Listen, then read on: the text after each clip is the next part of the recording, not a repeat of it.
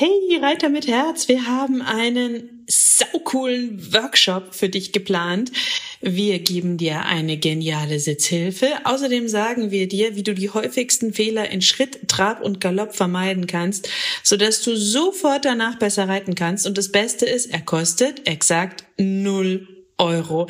Es gibt nur fünf Termine, also die jetzt schnell auf www.pferdeflüsterei.de slash Reitworkshop und melde dich ganz schnell an und such dir deinen Wunschtermin aus.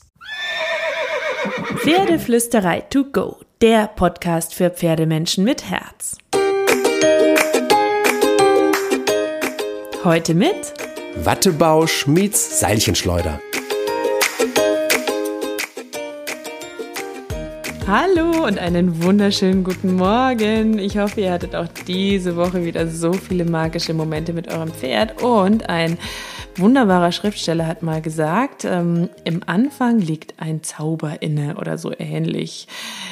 Nadja ist zugeschaltet und rollt gerade mit den Augen. Kennst du ihn? Weißt du, wer das ist? Ich glaube, das war Hesse. Ja, Hermann Hesse. Ich finde dieses Zitat wunderschön und ich finde, es passt auch zum heutigen Thema, auch wenn dir es wahrscheinlich wieder viel zu kitschig ist, nämlich Jungpferd. Vor kurzem hatte ich euch nämlich auf Instagram gefragt, welche Themen ihr gerne im Podcast hättet und mehr als einmal genannt wurde das Thema Jungpferde und ich finde, dass das mega, mega spannend ist und deswegen, ich habe sie schon kurz angetextet, habe ich mir die einzige Lieblingsseilchenschleuderin meines Herzens geschnappt, Nadja von verstehepferde.de.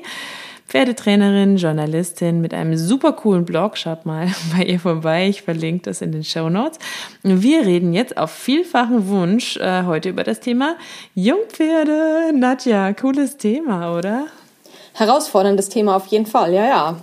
Herausfordernd, weil ich junge Pferde durchaus herausfordernd finde. Also auf der einen Seite, äh, man kann ziemlich viel falsch machen, aber auf der anderen Seite, man hat auch Chancen auf ziemlich viel Gutes. Und da die Balance zu halten oder die Balance zu finden, das kann, ist eine gute Aufgabe, finde ich. Absolut. Und ich finde auch ähm, hochspannend, dass sie einem etwas ganz, ganz Grundsätzliches beibringen können. Das hat mir zumindest mein Jungpferd beigebracht. Äh, langsam ja keines mehr mit sieben Jahren ähm, nämlich dass unfassbar viel von dem, was wir für selbstverständlich halten, überhaupt nicht selbstverständlich ist. Also ich werde nie wieder äh, einem Pferd einfach mir die Hufe geben lassen, den Sattel auflegen, es zäumen, es holen, es führen, es bringen, es antraben lassen, es äh, durch irgendwelche Wälder schleifen und äh, an Plastiktüten vorbei, ähm, ohne die absolut große Dankbarkeit in mir, dass es das für mich tut. Weil nichts ist selbstverständlich, was die Pferde für uns machen. Das hat mir meine Stute zum Beispiel beigebracht. Weil man ja einem Jungpferd eigentlich alles neu beibringen muss. Das kann ja erstmal gar nichts. Und alles, was wir von den Pferden wollen, entspricht gar nicht so richtig ihrer Natur. Und das habe ich erst durch die Jungpferde gelernt tatsächlich. Gibt es denn irgendwas bei dir, was dir die Jungpferde so ein bisschen als Basic beigebracht haben? Ähm, ja, ich denke, man, man, muss ein, man muss eine gute Art und Weise finden, um das Tier anzusprechen. Weil auf der einen Seite willst du es ja in Anführungsstrichen erziehen, aber auf der anderen Seite darf das nicht zu arg wie Erziehung rüberkommen, weil die sonst sehr, sehr schnell den Spaß an der Sache verlieren. Und du willst ja irgendwie einen guten Dreh und einen guten Draht zu dem Tier entwickeln und du willst ja auch irgendwie, dass es Freude an der Zusammenarbeit hat und diesen, diesen Grad zu gehen zwischen, ich sag mal, Disziplin und ich bringe dir was bei und es gibt Grenzen und ähm, folgendes erwarte ich von dir künftig, ohne dass halt der absolute Drill draus wird und das Pferd im Prinzip schon die Augen dreht, äh, wenn der Mensch mit seinem, mit dem Halfter kommt. Ähm, das ist ein Balanceakt und, ähm, und den zu finden, ich glaube, das ist die Kunst und das ist auch wichtig, dass man eben mit der Neugierde von Jungpferden arbeite. Weil wenn sie eines mitbringen, dann ist es ja diese Neugierde. Also Pferde, die unbeleckt sind und die noch keine schlechten Erfahrungen mit Menschen gemacht haben, die sind ja in erster Linie ja sehr, sehr aufgeschlossen allen möglichen Dingen gegenüber. Und ich glaube, wenn man die Aufgeschlossenheit nutzt und sich das zu, ja, sich das zu Nutzen macht, dann kann man sehr, sehr viel Spaß machen.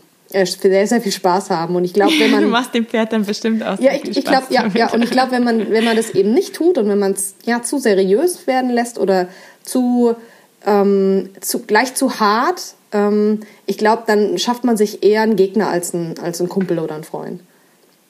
Absolut, das war ja auch so ein bisschen meine Erfahrung, wenn auch ungeplant. Ich habe mir ein Jungpferd gekauft mit der Idee, Also ich war verliebt, klar. Jeder, der diesen Podcast hört, weiß, dass ich war verliebt. Aber unabhängig davon habe ich mich dann auch für das Thema entschlossen, weil ich dachte, das ist genial, weil ich quasi genau weiß, was dieses Pferd erlebt hat. Ich kann den Weg, den gemeinsam prägen und ähm, gemeinsam quasi so eine Richtung finden, die dann für uns passt und ähm, habe ein Pferd ohne schlechte Vorerfahrungen. Dann ähm, war sie ja äh, trotz allem in einem ähm, Handling. Aus verschiedenen Gründen konnte ich das nicht vermeiden. Und bam, da hatte sie schlechte Erfahrungen gemacht. Denn aus dem äh, neugierigen Jungpferd war dann erstmal eine misstrauische Jungstute geworden, die gesagt hat, Satteln scheiße, Mensch scheiße, Halftern scheiße, Hufe geben scheiße. Und ich habe quasi Neustart machen müssen, weil, und das finde ich ist auch so ein richtiges Learning und deswegen sollte man sich genau überlegen, wenn man sich ein Jungpferd holt und es nicht perfekt alleine beherrscht und sich jemanden dazu holt oder das Pferd irgendwo hingibt, und ich habe versucht, es mir genau zu überlegen und trotzdem ist es mir nicht geglückt, also genauer als genau, genau, genau hinschauen. Ähm, die ersten Erfahrungen sitzen am tiefsten. Also ich glaube, wenn ein junges Pferd schlechte Erfahrungen mit etwas macht, dann musst du doppelt und dreifach in aller Freundlichkeit und Liebe einen Neustart machen, damit dieses Pferd dann wieder bereit ist, sich mit Neugierde auf Dinge einzulassen. Also so dieses Stichwort weißes Blatt, ne? Weil die einfach groß sind, die ersten Erfahrungen ja, für ein junges Pferd. Und die müssen gut sein. Wie du sagst, langsam, fein, mit Freude, nicht zu viel fordern, nicht zu viel wollen, nicht zu sehr Schema FX oder wie auch immer es heißt. Ist, glaube ich, total wichtig bei einem jungen Pferd. Also aus dem Umgang mit Fohlen, meine Erfahrungen sind da relativ begrenzt. Also ich wäre jetzt nicht der allererste Experte für Jungpferde. Was ich bisher gesehen habe, ist, dass du halt ganz, ganz schnell den Gegenreflex triggern kannst. Wenn du da zu schnell bist mit Druck und ähm, oder ein falsches Timing hast oder mit den falschen Erwartungen rangehst, dann kriegst du sehr, sehr schnell ein Nein, danke. Und diese Fohlen sind durchaus, ähm, äh, sie, sind, sie sind sehr, sehr klar. Und wenn du selbst wenn es ein, ein, freundliches Nein, danke ist oder wenn das Fohlen einfach geht, dann hast du schon, dann hast du schon verkackt. Ja, also ähm, dann, dann hast du schon den ersten schlechten Eindruck hinterlassen. Und diese, diese Feinheit zu haben. Also ich habe eine, eine Frau mit einem, mit einem jungen Pferd arbeiten sehen und das war wirklich eine hohe Form von Kunst. Also die, die ist, das Fohlen war nämlich halfterführig und die hat es eben versucht, ähm, an den Menschen zu gewöhnen, Halfter anzuziehen und mit ganz, ganz vielen ähm, Handgriffen, die wirklich perfekt waren im Timing, die, das hat gesessen, das war, das war wie ein Tanz, das war ein Träumchen, das anzugucken. Wenn du das aber nicht kannst, ähm, dann ist es halt eher albtraumhaft. Ne? Und ähm, ich, ich weiß jetzt nicht, wie viele von, von den Hörern hier mit, mit Jungpferden arbeiten werden, die noch nicht halfterführig sind. Ich denke, das werden die wenigsten sein. Aber ja, da würde ich, da würde ich halt ja. wirklich sagen, Jungs oder Mädels, überlasst es wirklich den Leuten, die es können, weil das ist nochmal eine ganz, ganz andere Nummer. Auf der anderen Seite, jetzt aus, aus meinem Freundeskreis oder Kundenkreis muss man auch sagen, die Leute, die junge Pferde hatten, ähm, die sind sehr, sehr nachgiebig in Bezug auf Fehler. Also ich, ich könnte als Mensch dann quasi mit der Liste nebendran stehen und sagen, okay, dam, dam, dam, dam, das ist alles schiefgelaufen. Sobald das Pferd aber eine Beziehung zu seinem Menschen hat, ähm, sagt es ja, komm, du bist in deiner Sprache wieder ein bisschen unklar, aber ich, ich, ich spring für dich in die Bresche, das ist schon okay. Und dann ist, es, dann ist es auch egal. Genau, und dann ist es auch egal, ob das Pferd jetzt anderthalb ist oder, oder 15, ne? Also dann ist ein Pferd halt Absolut. ein Pferd. Absolut, das stimmt. Das ist ja grundsätzlich bei Pferden so, dass sie uns unglaublich viel verzeihen. Also ich glaube, aus ihrer Sicht, die wir sie im super Zen-Modus hier und jetzt Zufriedenheit, Glück aus der Sicherheit der Herde holen, sind wir wahrscheinlich die lautesten, hektisch größten Trottel der Welt. Und außerdem noch behindert in den Sinnen, ne? Ja, merken gar nichts, haben ja. völliges Gefühlschaos, sind mal wieder hektisch und gestresst ohne Ende, obwohl wir schon glauben, dass wir mega chillig sind, wenn wir mhm. hinkommen und so. Aber das ist auch so eine Erfahrung. Ich weiß jetzt nicht, ob es die Erfahrung junges Pferd ist oder Carrie. ähm, ein bisschen wird es die Mischung sein. Nichtsdestotrotz glaube ich, ähm, ein Teil des Ganzen ist auch, ähm, junge Pferde, wie du gerade schon mit den Fohlen erwähnt hast, sind einfach auch sehr klar und direkt in ihrer Haltung noch.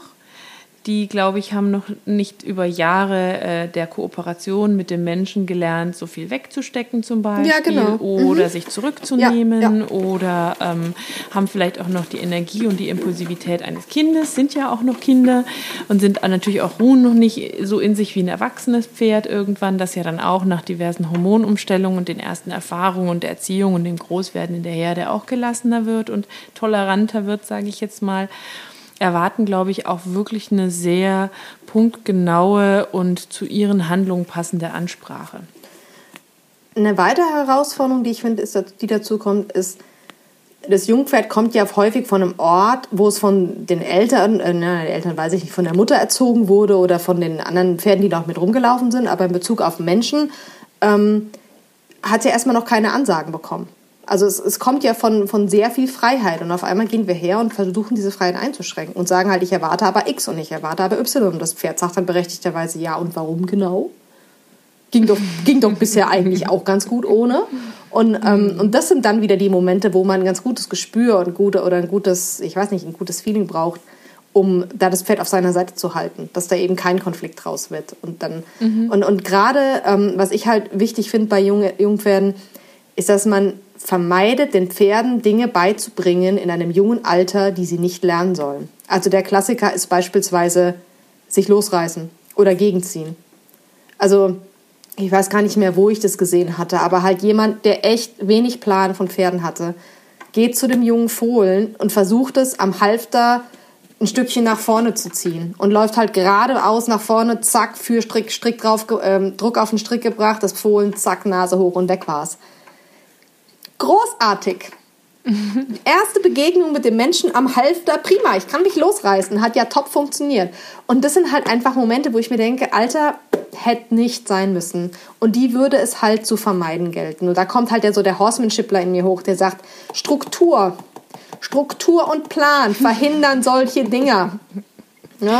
Ich glaube aber auch Empathie, Einfühlungsvermögen und Achtsamkeit, ähm, kleine Schritte verhindern das auch. Jetzt in Also ich Bezug glaube, wenn du, ähm, wenn du das Pferd, das äh, vor dir steht, genau beobachtest, wenn du ähm, ein bisschen gesunden Menschenverstand und Einfühlungsvermögen besitzt und äh, dir, dir, also dieser Mensch, den du jetzt zum Beispiel als Beispiel jetzt gerade genommen hast, klingt jetzt nicht nach jemandem, der sich einfühlsam drei Gedanken macht, bevor er zum Pferd geht. Weil jemand, der sich drei Gedanken macht, bevor er zum Pferd geht, würde doch auch darüber nachdenken, dass ein Fohlen vielleicht noch nicht viel Halftertraining hatte und dass für das Halfter, äh, für das Fohlen vielleicht was Neues ist und dass es noch gar nicht kann und dass es nicht weiß, wie das geht und würde dann vielleicht komplett ganz, ganz anders an die Sache rangehen, wenn er mit Gefühl und Mitgefühl für dieses Lebewesen und seinen, ich sag mal, Ist-Zustand mitbringen würde, dann sagt einem doch manches auch der gesunde Menschenverstand, oder? Dass man ein bisschen die Pferde auch lesen kann und ähm, ein bisschen an den Gesichtsausdrücken erkennen kann, okay, wohin geht die Gefühlslage des Tieres gerade? Äh, sorge ich gerade für Anti? Schaffe ich Neugierde? Gebe ich besser nach? Mache ich es anders? Wie reagiert es auf mich? Das hat ja auch super viel damit zu tun, dass man mit Gefühl auf das andere Lebewesen, in dem Fall das Pferd, zugeht und versucht herauszufinden, wo das gerade steht, oder? Gesunder Menschenverstand ist für mich in Bezug auf Pferde immer ein ziemlich schwieriger Begriff, weil vieles von dem, was wir glauben, so was selbstverständlich ist, nicht selbstverständlich ist, aber auch in Bezug eben auf unsere Verhaltensweisen. Also wir denken, äh, ist doch selbstverständlich, dass man einem Pferd mit, äh, mit Gefühl begegnet, ist das sagt doch der gesunde Menschenverstand. Ähm, nein, vielen Leuten offensichtlich doch nicht. Ähm, Ja. also ich, wenn man wenn man zusätzlich zu dem Wissen und äh, zusätzlich zu der Empathie und Gefühl ist für mich Wissen ein Riesenfaktor. Absolut. Da würde ich dir gar dass nicht man halt widersprechen. hergeht und sagt, ähm, Wissen beziehungsweise Empathie und Gefühl, das kriegt man mit Erfahrung oder mit, mit Praxis tatsächlich auch. Ähm, dass man sich ein bisschen besser reinfühlen kann, wenn man das von Anfang an nicht mitbringt. Aber die Voraussetzung dafür ist für mich immer noch Wissen. Also das Wissen, dass es eine ganz, ganz dumme Idee ist, wenn ich einen Fohlen habe, was nichts kennt, einen Halfter aufzusetzen und nach vorne im Strick zu ziehen. Ja, da bin ich bei dir. Also da, da ist, das ist einfach, ähm, das- das ist Handwerkszeug. Also da muss ich jetzt kein, äh, kein Zen-Meister sein, um zu verstehen, hm, wäre jetzt nicht so der smarteste Ansatz. Absolut, aber dafür brauchst du ja noch nicht die Struktur. Also ich bin nicht gegen Struktur, verstehe mich nicht falsch. Ich finde es total gut, wenn man einen Plan hat. Ähm, ich hatte auch einen, einen Mehrjahresplan für mein junges Pferd. Also ähm, jung ist relativ, sie war kein Fohlen mehr. Ich habe sie ja mit drei zu mir oder dreieinhalb zu mir geholt. Ich hatte mir auch einen Mehrjahresplan überlegt, was ich in jedem Jahr ungefähr erreichen möchte, ähm, was so die Schritte sind. Habe mir auch immer einen Trainer an meine Seite geholt, der mir da ein bisschen weiterhilft, um mich selber auch zu optimieren und so. Aber wir haben auch viel ohne totale Struktur gemacht, aus der Situation und dem Moment heraus. Und ganz viel war tatsächlich auch im ersten Jahr, glaube ich, dieses Lernen für mich und für sie vielleicht der dummen Petra endlich beibringen, wie Missy möchte, dass man mit ihr redet. Ähm, und das ist wieder diese Ehrlichkeit der Jungpferde. Und da brauchte ich mäßig Struktur und viel ähm, äh, inneres Nachdenken und Einfühlungsvermögen, um zu erkennen, was sie mir wann wie sagen will durch ihre Reaktionen und wo ich wie korrekt oder nicht korrekt aus ihrer Sicht mit ihr gesprochen habe, um mir, ich sag mal, das Vertrauen zu erarbeiten, dass sie bereit war, sich auf Neues einzulassen. Ich glaube, die Kombination aus dem Was, also die Struktur, was mache ich wann, und dem Wie, wie gehe ich ans Pferd ran, ist da der Schlüssel.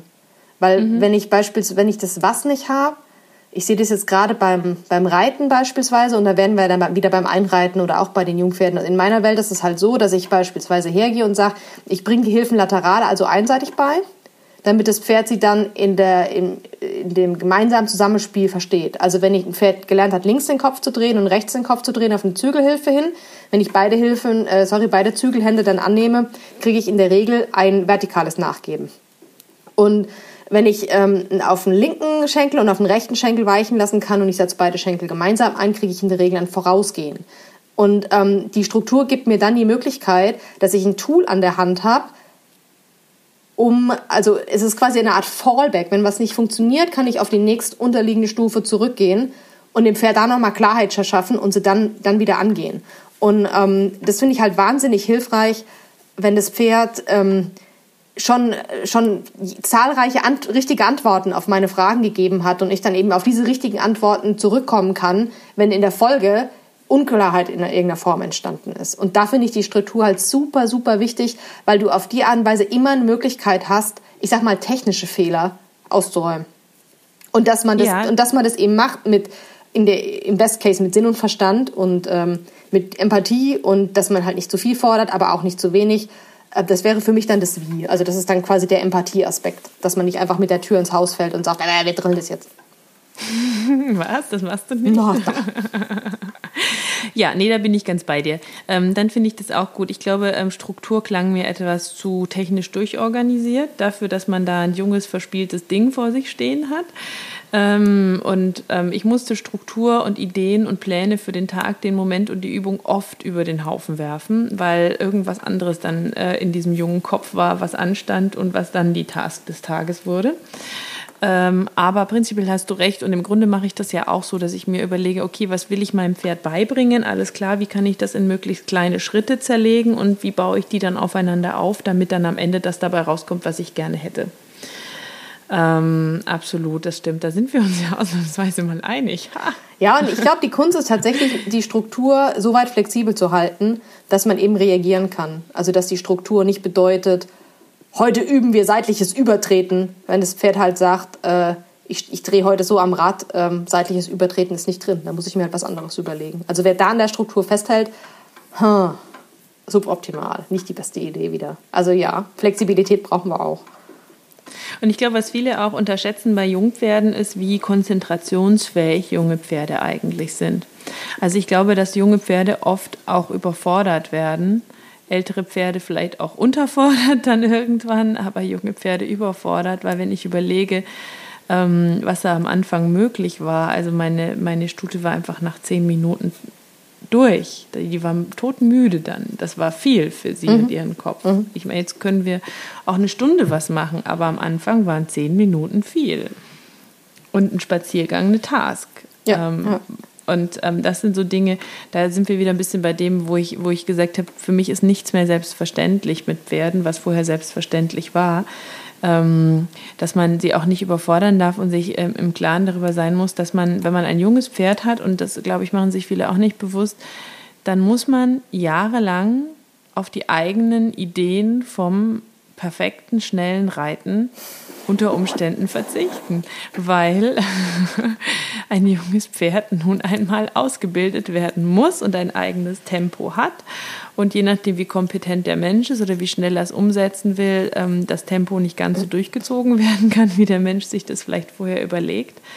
Und äh, by the way, aber da bin ich mal gespannt, was du jetzt dabei äh, dazu denkst, finde ich sowieso, dass ähm, äh, die Jungpferde viel zu früh angeritten werden, die, die Leute viel zu schnell, zu früh was wollen, wenn sie ein Jungpferd haben. Ich kenne Trainer, die sagen, dass Leute zu ihnen kommen und sagen, also ich kann äh, zwei Monate Beritt bezahlen, ich hätte dann gerne, dass du meinen Dreijährigen in allen drei Gangarten reitest und vielleicht kann er auch noch springen.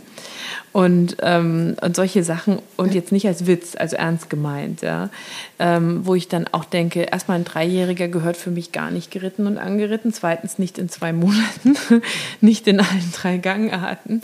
Das ist halt einfach, wenn ich ein junges Pferd habe, dann habe ich ein weißes Blatt und das ist wunderschön, das birgt Vorteile und Nachteile, aber gleichzeitig habe ich vielleicht, und äh, ich, ich persönlich sage, wenn man weiß, wie welche Knochen, Wirbelsäule und Co. wachsen, habe ich erstmal zwei bis drei Jahre kein Reitpferd. Ich habe ein Bodenarbeitspferd. Also ich würde nicht vor fünf anfangen, auch wenn ich weiß, dass früher üblich ist. Ähm, meinetwegen extrem weite, körperlich weite und geistig weite Pferde in Absprache mit Trainer, Tierarzt, Osteo und was weiß ich, auch mal mit viereinhalb oder vier, wenn die Leute meinen, ich würde es nicht machen, aber viel früher gar nicht und eigentlich frühestens mit fünf oder sechs. Ich habe da nicht wirklich eine Meinung zu. Also ich finde die, ähm, wie das jetzt im Raining-Sport gemacht wird oder von mir aus im Rennsport, dass die Pferde mit weniger als zwei Jahren angeritten werden und dann halt auch direkt Leistung und Manöver gehen. Ähm, das ist Hardcore und ich denke, dass die Statistiken hinten raus auch zeigen, dass das äh, nicht besonders nachhaltig ist und die Pferde dann entweder mit Sehnenschäden von der Rennbahn kommen oder eben im Raining mit sechs oder mit sieben dann in Rente gehen. Ähm, ohne jetzt hier Sportart-Bashing betreiben zu wollen. Das sind jetzt einfach die beiden, die mir, äh, die mir, die mir einfallen als Beispiele. Ich finde es ja. aber durchaus sinnvoll, wenn man hergeht und sagt, man reitet ein mit von mir aus mit drei. Also wenn die noch jung sind, dass das Pferd halt in einem jungen Alter lernt, äh, da hockt jemand, ich habe einen Sattel, ich trage einen Sattel, da hockt jemand auf meinem Rücken und dass man halt die Grundgangarten draufbringt und dann stellt man es wieder weg. Für ein halbes Jahr oder für ein Jahr. Ich finde das, ja, ich, ich finde das, ich finde das nicht verkehrt. Also ich würde so ein junges Pferd sicherlich nicht drillen, ähm, aber dass, dass man dem von schon früh mal eine Vorstellung gibt von dem, was in seinem Pferdeleben höchstwahrscheinlich, wenn alles klar geht, auf ihn zukommt, das halte ich für sinnvoll. Und ich glaube, da geht auch kein Pferd von kaputt. Ja, ich bin da tatsächlich anderer Meinung. hey, wir können uns streiten. Juhu. Nein, ich sehe das total anders. Ich glaube, dass es ähm, super, super wichtig ist, die Pferde gut vom Boden aus vorzubereiten und dass man ähm, auch sie an den Sattel gewöhnen kann, daran gegurtet zu werden. Ähm, all diese Dinge, die nicht Gewicht auf ihren Rücken bringen und die sie vorbereiten, indem man mit ihnen viel im Gelände unterwegs ist, indem man mit ihnen Gelassenheitstraining macht, sie nach und nach ähm, gymnastiziert, sie darauf vorbereitet. Sie lernen, mit dem Menschen zu kommunizieren, dass der Mensch unter Umständen in der Menschenwelt besser Bescheid weiß, ähm, zusammenzuarbeiten und so. Aber ich würde mich ähm, tatsächlich ähm, nicht äh, mit also mit vier weiß ich gar nicht, glaube ich auch nicht, aber mit drei nicht auf dem Pferd setzen. Und ich glaube, dass die, ähm, dass die Zusammenarbeit mit dem Menschen, dem Pferd, wenn man ihm Zeit lässt und wenn man es ausreichend vorbereitet, Spaß macht und dass auch das Reiten ein schöner Teil werden kann, wenn das Pferd fünf oder sechs ist. Ähm, das wird es trotzdem verstehen, dass jetzt eine neue Aufgabe dazukommt, weil in seinem ganzen Leben immer wieder neue Aufgaben dazukommen. Aber ich würde mich nicht auf diesen jungen Rücken setzen wollen. Also wenn, ich habe mich auch mal intensiv damit beschäftigt, gerade mit meiner Stute, weil ich bin natürlich auch mit ihr mit geimpft von rechts und links mit diesem Gedanken gestartet. Ja, ich hole sie so mit drei. Davor darf sie mal ins Handling. Dann ähm, mache ich ein halbes Jahr nix. Dann wird sie weiter geritten und so, wie man das halt so lernt von rechts und links. Ähm, und habe dann angefangen äh, zu recherchieren zu dem Thema. Und ich meine, ne, die Wirbelsäule, da wo du dann unter anderem auch drauf sitzt, die wächst locker bis die Pferde fünf sind, Knochen, Sehnen, Bänder, bis die Pferde fünf bis sieben sind. Und da setzen wir uns mit unserem Gewicht drauf auf einen Rücken, der eigentlich von der Natur nicht dafür gemacht wurde. Deswegen bin ich so anti.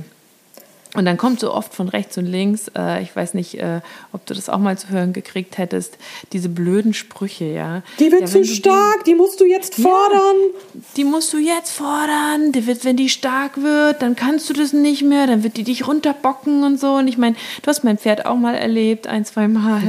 Entzückendes Wesen, kein sanftes ja. Lämmchen, sondern die weiß sehr genau, was sie will und wird auch gerne als komplexe Persönlichkeit und mit anderen netten Worten beschrieben und umschrieben. Und die hat mich nie runtergebockt. Die hat nie auch nur den Versuch gemacht. Und ähm, es war nie ein Problem, dass ich erst mit äh, fünf das erste Mal drauf saß. Nie, nie, nie. Warte, bis Weil, du die richtig reitest, warte, ja, bis du die genau. arbeitest, dann wirst du das, dann wirst du das bezahlen, den Leichtsinn. Und es ist so krass, weil ich, also das ist wieder der Umkehrschluss, weil ich so denke bei mir, das ist der, die gleiche falsche Denke hinter diesem der Gaul verarscht dich doch Satz. Ähm, wenn, wenn, wenn ähm, ich Angst haben muss, dass mein Pferd mich runterbockt, weil es im Kopf oder Körper zu stark ist, wenn ich es anreite, was sagt das über mein Training aus? Du bist zu spät dran, du hättest es früher machen müssen, dann hättest du jetzt die Probleme nicht. Also was sagt es doch darüber aus, wenn ich ein Pferd am besten als junges, unbedarftes, naives, äh, nicht besonders wehrfähiges Tier äh, mit Druck anreiten muss, damit es mich später nicht runterbockt und das Ganze besser erträgt? Also ich glaube, ich finde das schlimm. Ich glaube tatsächlich, dass das eine ganz smarte Strategie ist, wenn du halt von Anfang an weißt, dass das, was du mit deinem Pferd vorhast, vielleicht nicht so auf die Liebe deines Pferdes stoßen wird. Und ich glaube schon, dass es Arten des Trainings gibt oder auch Disziplinen, die für Pferde nicht mit Spaß verbunden sind, wo halt wirklich viel, viel gedrillt wird, die körperlich sehr, sehr anstrengend sind. Ähm, und ich bin, ich bin hin und her gerissen. Also ich, ich teile jetzt nicht die Meinung, dass wir, was alles wir mit dem Pferd zusammen tun werden, dem Pferd bedingungslos Spaß machen muss. Ähm, ich weiß auch nicht, ob, ob Reiten unbedingt so ob Pferde das so toll finden. Ich, ich, ich weiß nicht, ich habe äh, mit äh, meinem Freund hier und so hier im Stall immer die, die, die PN-Witze mit äh, PN ist mein Pferd mit Nein, ich möchte aber nicht reiten. Reiten ist heute nicht drin. das lege ich ihm so in den Mund. Ich habe keine Ahnung, ob er das tatsächlich so sieht. Ähm, ich glaube, dass, dass wir ähm, uns ziemlich darauf verlassen, dass Pferde sehr harmoniebedürftige und freundliche Lebewesen sind und halt sagen, ja, okay, komm, wenn es dir Spaß macht. Äh, ich, ich weiß es nicht, inwieweit äh, wir bei aller Liebe und bei aller Leidenschaft und bei aller Kleinschrittigkeit und Motivation unser Pferd dazu bringen können, zu sagen, Reiten ist geil, yay. Ich glaube, das hängt auch stark vom Charakter ab. Ähm, deswegen würde ich da den Mittelweg wählen. Also ich würde mich tatsächlich nicht komplett darauf verlassen, dass mein Pferd das alles gut heißen wird, was wir zusammen machen. Und deswegen möchte ich eben, ich sag mal, die, die Werkzeuge in Anführungsstrichen, auch wenn das jetzt technisch klingt, am Pferd haben, ähm, um Gehorsam auch durchsetzen zu können. Also das ist in meinem Fall eben, dass ich in der Lage bin, die, den Kopf reinzuholen ähm, und ihn hinten übertreten zu lassen, weil das ist quasi unser äh, unser Ventil, wenn irgendwas, wenn irgendwas schief geht. Aber auf der anderen Seite bedeutet das natürlich nicht, dass ich nicht in der Verantwortung bin, das Reiten oder ja doch Reiten so aufzubauen, dass es für das Pferd nachvollziehbar ist und dass ich ihn dann nicht überfordere. Und ich habe jetzt gesehen, wir hatten lang rumgemacht mit, äh, mit einem ziemlich zähen Vorwärts und jetzt ähm, haben wir das vorwärts und ähm, jetzt kann ich halt nicht hergehen und sagen, ähm, jetzt, jetzt reite ich dich zurecht und jetzt reite ich dich in Form, sondern wir müssen jetzt, ich muss jetzt erstmal gucken, dass das Pferd sagt, äh, vorwärts ist eine gute Sache, weil wir kommen ja von C. Also da ist es halt mein Job zu sagen, ähm, erstmal jetzt festigen, dass das vorwärts eine gute Sache ist und dann geht's weiter in, und jetzt, jetzt reiten wir ihn in Form. Also das wäre dann quasi äh, mein Versuch, das, das Timing oder den, den Trainingsaufbau sinnvoll und pferdegerecht zu gestalten. Ob das dann tatsächlich dann der Fall ist, ähm, das werde ich dann von ihm, denke ich, erfahren. das müssen Sie uns dann irgendwie mitteilen. Ja, ich weiß es auch nicht. Mögen Sie reiten wirklich? Ich kann es nicht sagen. Also ich merke schon, dass meine Stute sehr gerne vorangeht im Gelände. Ähm, dass sie das ähm, also, mit, dass sie da auch einen freudigen Gesichtsausdruck durchaus hat. Wenn ich auf ihr drauf sitze, kriege ich auch rückgemeldet oder sehe ich dann manchmal, wenn jemand ein Foto macht oder so, der vor mir ist. Ähm, und ähm, ich glaube, sie schätzt daran, dass sie vorne dran sein darf. Und es ist ja auch spannend, wenn du ein cleveres Pferd hast, ist Ausreiten ja schon auch ein nice, weil man zusammen was macht und es hat ja auch einen Sinn, eine Runde zu laufen, statt noch ein Zirkel und noch ein Zirkel und noch ein Zirkel. Und äh, es macht ja auch mutig. ja, man kann zusammen durch die Natur streifen und Abenteuer erleben und was sehen. Und ähm, es könnte man natürlich auch vom Boden aus. Wir sind ja auch super viel spazieren gegangen die ersten Jahre und machen wir auch immer noch. Aber ähm, es ist halt auch, äh, weiß ich nicht, mal schön getragen zu werden. Und so ein Galopp, ähm, ich komme zwar an der Hand mit im Gelände, aber nicht so lange, wie wenn ich oben drauf sitze. Und ich muss auch weniger schnaufen danach. Und es ist ein gutes Training fürs Pferd. Ja, das ist ja dann auch so ein Punkt beim Thema Reiten, ne? auch bei einem jungen Pferd. Ähm, wir können sie ja auch nicht auf die Koppel stellen und nur mit ihnen streicheln und chillen, weil ähm, dann, das ist ja auch nicht gesund. Da haben sie ja gar nicht die Bewegung, die sie als Wildpferde hätten. Insofern ähm, muss man da schon auch was mit ihnen tun und beim Reiten müssen sie nun mal ihre Muskeln anstrengen und ähm, man kann viel länger und zügiger vorwärts, weil ich kann nicht so lange mitjoggen, wie mein Pferd traben könnte. Ähm, geht natürlich auch nicht von Anfang an mit einem jungen Pferd. Ja, da machst du am Anfang ja alles immer nur kurz, weil es ja auch immer eine Frage der Balance ist und der Muskulatur und so. Aber man kann es ja aufbauen mit der Zeit. Und ich glaube, wenn man es, also ich persönlich würde sagen, wenn man eher zu spät als zu früh anfängt, wenn man sie gut vom Boden aus auf die Kommunikation und das Miteinander vorbereitet und vielleicht auch schon gymnastizierend vorbereitet, und dann stückchenweise die Reitsessions erhöht, aber nicht nur reitet sieben Tage die Woche, dann glaube ich, kann Reiten ein cooler Part der Woche sein für das Pferd. Ja. Hoffe ich. ja, und Hoffe ich, ich denke, Reiten ist ja nicht nur Reiten. Reiten ist ja in den Wald reiten. Reiten ist Dressurreiten. Reiten kann Springen sein. Reiten kann, ach, ich weiß nicht, mit Hütchen oder mit Stangen arbeiten ähm, da gibt es ja viele Möglichkeiten. Das, man, ist ja nicht, man ist ja nicht dann beschränkt auf, auf eine Sache. Genau. Aber bevor man reiten kann, kommen wir wieder zurück zum Thema, muss man ja überhaupt erstmal anfangen mit der ganzen Ausbildung. Ähm, hast du da so ein paar Gedanken zum Thema Jungpferd, Fohlen, whatever, wo du sagst, das würde ich gerne aus der Welt streichen oder so würde ich es angehen, wenn ich einen Fohlen hätte? Hast du da eine Idee dazu? Äh, also wenn das Halfter drauf ist, nicht einfach loslaufen. das wäre so das, aller, das wäre so das allererste. Also ich würde dem, dem Pferd im Prinzip die ganzen Horsemanship Basics so jung wie möglich beibringen. Und das bedeutet für mich, ich kann die Vorhand verschieben, ich kann die Hinterhand verschieben. Ähm, und aus, dem, aus der Hinterhand verschieben, also im Prinzip, wenn ich mit den, wenn ich mir den Kopf hole, dann ist das Pferd also im Hals nachgiebig und auf den Hintern zugeht, dann dreht es den Hintern rum und daraus kann ich dann irgendwann ein Loslaufen entwickeln. Und wenn ich das Loslaufen nicht mehr bekomme, weil das Pferd steht, das, das Foli, naja, dann laufe ich halt einfach wieder einen Kreisbogen auf den Hintern und dann löse ich mir das Problem, was ich mir mit dem Vorwärtsgehen geschaffen habe. Deswegen wieder die Systematik. Ne? Also ich, das Pferd geht nicht vorwärts, also laufe ich auf dem Hintern zu, dann, dann tritt, tritt, tritt es über, kreuzt es über, weil es das ja gelernt hat und daraus kann ich wieder ein Vorwärts entwickeln. Ähm, das kann auch ein Fohlen. Also da muss ich nicht warten, bis das ein Jährling ist. Ähm, was ich auf keinen Fall machen würde, ist solche Sachen wie Seitengänge oder Longieren oder im Horsemanship halt am, am Seil losschicken oder so. Da würde ich warten, äh, bis es schon, naja, bis es so anderthalb oder zwei ist und dann auch nur etablieren, ich kann dich schicken und ich kann dich wieder anhalten und nicht, wir machen jetzt hier eine halbe Stunde Longiereinheit. Das, das finde ich wichtig. Also ich finde wichtig, dass, dass, man dass wir die Kommunikation am Start haben, dass du eine Vorwärtsbewegung kriegst, dass du aber auch wieder ein Anhalten kriegst und dass du das Pferd vorwärts und rückwärts auch bewegen kannst. Und seitwärts im Sinne von nicht zusammenhängende Seitengänge, aber eben, ich kann die Vorhand ein Stückchen verschieben und ich kann den Hintern verschieben und das ist ja im Prinzip dann übertreten, dann bist du ja fast im Seitwärts. Ähm, und eine laterale Nachgiebigkeit, das kannst du, das kann man auch früh machen. Wobei du das ja im Prinzip schon trainierst, indem du dem Pferd beibringst, dass es eben auf den Halfter oder auf den Strick nachgiebig ist und nicht, sich nicht dagegen hängt. Das ist ja im Prinzip die Voraussetzung für alles dann später. Da bin ich dann halt wieder bei meiner Systematik, weil du halt aus allen Dingen, die du am Boden mit einem Jungpferd entwickelst, später das Reiten. Also das, was wir mhm. am, am Seil machen, das sind später meine Zügelhilfen. Und das, was ich übertreten lasse oder vorne rumschicke, das sind die ersten Manöver, die ich dann tatsächlich auch reite, wenn ich drauf hock. Ähm, das hat tatsächlich dann auch wieder eine Kontrollfunktion.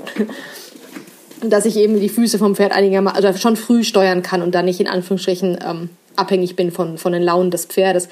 Was aber nicht nur der Fall ist, sondern du kannst dem Pferd damit ja auch aus jeder Menge Scheiße raushelfen. Also weil du auf die Art und Weise ja dann auf einem Kreisbogen oder in, einem, in der Biegung unterwegs ist. Eine Biegung ist per se eine gute Voraussetzung für Entspannung oder generell die Voraussetzung für Entspannung. Wenn die Pferde sich fest und gerade machen, äh, das ist ja dann, wenn, wenn, wenn Steigen passiert, wenn Bocken passiert oder Buckeln oder Losschießen. Und da ist Biegung immer, immer hilfreich. Und die bringst du, da legst du quasi schon die Basis für. Und das kann, das kann früh passieren. Ja, das, das wäre so das, worauf ich Wert legen würde. Oder daraus, dass man das Pferd eben überall anfassen kann, so schnell wie möglich und dass man die Hufe eben auch anheben kann, einfach aus, für den Tierarzt beziehungsweise für den Hufpfleger. Ähm, ich weiß aber auch, dass das nicht, dass es kein, wir drücken nicht einen Knopf und dann gibt das Pferd die Hufe, sondern das ist eine, je nach Pferd ist es ein sehr, sehr kleinteiliger Vorgang. Absolut. Ja, ich glaube, ähm, ich, wenn ich es auf, aufzähle, klingt es ein bisschen weniger strukturiert als bei dir. Mm, tatsächlich würde ich auch sagen, und den Neustart habe ich ja mit meiner dreijährigen kraftvollen Stute machen dürfen, weil äh, im Handling wurde viel gemacht, aber nicht das, was wirklich nötig war. Ähm, ich würde sagen, erste Schritte wären für mich auch, ähm, ich darf das Halfter an- und ausziehen und ich darf es möglichst überall anfassen, aber ich würde das nicht in den ersten Tagen machen, sondern ich würde ihm schon ein bisschen Zeit geben, in der Welt anzukommen und einfach auf der Koppe sitzen und Zeit verbringen und da sein und mich interessant machen, indem ich rumsitze und hoffentlich seine Neugierde wecke oder seine Mama streichle und mich der Mutter annähern darf und deswegen mit akzeptiert werde. Mm, und dann, glaube ich, wäre für mich auch wichtig, Halfter an ausziehen und ähm, nach und nach am Halfter führbar sein, Hufe geben, soweit es irgendwie geht. Ähm, und also ein kleines Ding seine Balance so halten kann, aber das auf jeden Fall ein bisschen üben. Und wenn ich einen Hänger in der Nähe hätte, auch mal gucken, ob wir da rein und raus Das ist können. eine gute Idee, ja. Mhm. Also alles, was mit äh, Hufe müssen gemacht werden, Tierarzt muss kommen können und es anfassen können und ähm, es muss am Halfter irgendwo hin mitkommen, wenn irgendwas passiert ist und hoffentlich kann es irgendwie in einen Hänger steigen und hat da einfach Spaß dran für später, aber auch falls doch mal was passieren sollte. Ich finde das witzig, dass du das sagst mit ähm, deiner dreijährigen kraftvollen Stute als, als Neustart. als ich auf Pferdesuche war, ähm, habe ich mir einige angeschaut und darunter waren auch ein paar Zweijährige, die aber noch nicht halfterführig waren, beziehungsweise die halt als Zweijährig relativ gut ausgebildet, äh, nicht gut ausgebildet, gut ähm, weit entwickelt schon dastanden. Also im Prinzip sahen die aus wie ein fertiges Pferd. Also die hättest du auch denken können, naja, die sind fünf. Ähm, nee, zwei und halt nichts konnten. Und da habe ich tatsächlich für mich gesagt, das ist mir zu viel Pferd, um bei Null anzufangen. Also um, um quasi das Fohlen-ABC beizubringen, da ist mir ein Zweijähriger zu alt für, weil da ist dann halt schon wirklich mehr Kraft da. Da hast du es beim Fohlen deutlich einfacher. Das war, ja, war halt, für mich ein halt, Hinderungsgrund. Halt, glaube ich, noch viel kleinschrittiger dann sein. Und ähm, smarter ja, auch. also ja, irgendwie schon, glaube ich, weiß nicht. Und was ich aber auch noch machen würde, ähm, ich würde relativ zeitnah, aber nicht bei einem Fohlen, sondern dann vielleicht bei einem Jährling so langsam, ähm, auch mal über ähm, oder eineinhalb Jährling oder so am Anfang mit der Mutter zusammen, wenn er noch nicht abgesetzt ist, wenn es kein Hengstchen ist. Ähm, ansonsten muss man gucken, mit einem erfahrenen Kumpel ähm, Spaziergänge machen. Also ich würde super viel einfach ins Gelände gehen. Geradeaus, geradeaus, geradeaus erstmal. Dazu sollte es aber einigermaßen nett am Halfter mitkommen Mhm. und wissen, dass es anhält, wenn ich es darum bitte und das Losreißen nicht so schön ist. Deswegen vorher gerne viel Halftertraining einfach auf der Koppel, ähm, spielerisch und dann ähm, spazieren gehen, spazieren gehen, spazieren gehen und dann schauen, was machbar ist bei den Spaziergängen. Hügel rauf, Hügel runter, mal ins Gelände rein, zwischen die Bäume, da vielleicht erste Biegungen, durchs Durchlaufen in der Natur und so. Also so habe ich es tatsächlich mit meiner Stute dann auch gemacht. Und ähm, ich glaube, das würde ich dann auch mit einem eineinhalbjährigen oder so ähm, ganz lange einfach tun, bevor ich ihn ähm, auf dem Platz viel fordere. Ist auch gut für Koordination, unterschiedliche Böden unter den Hufen. Und da kannst du ja dann im Prinzip auch schon anfangen, ja, auch ein bisschen die Muskeln aufzubauen. Ja.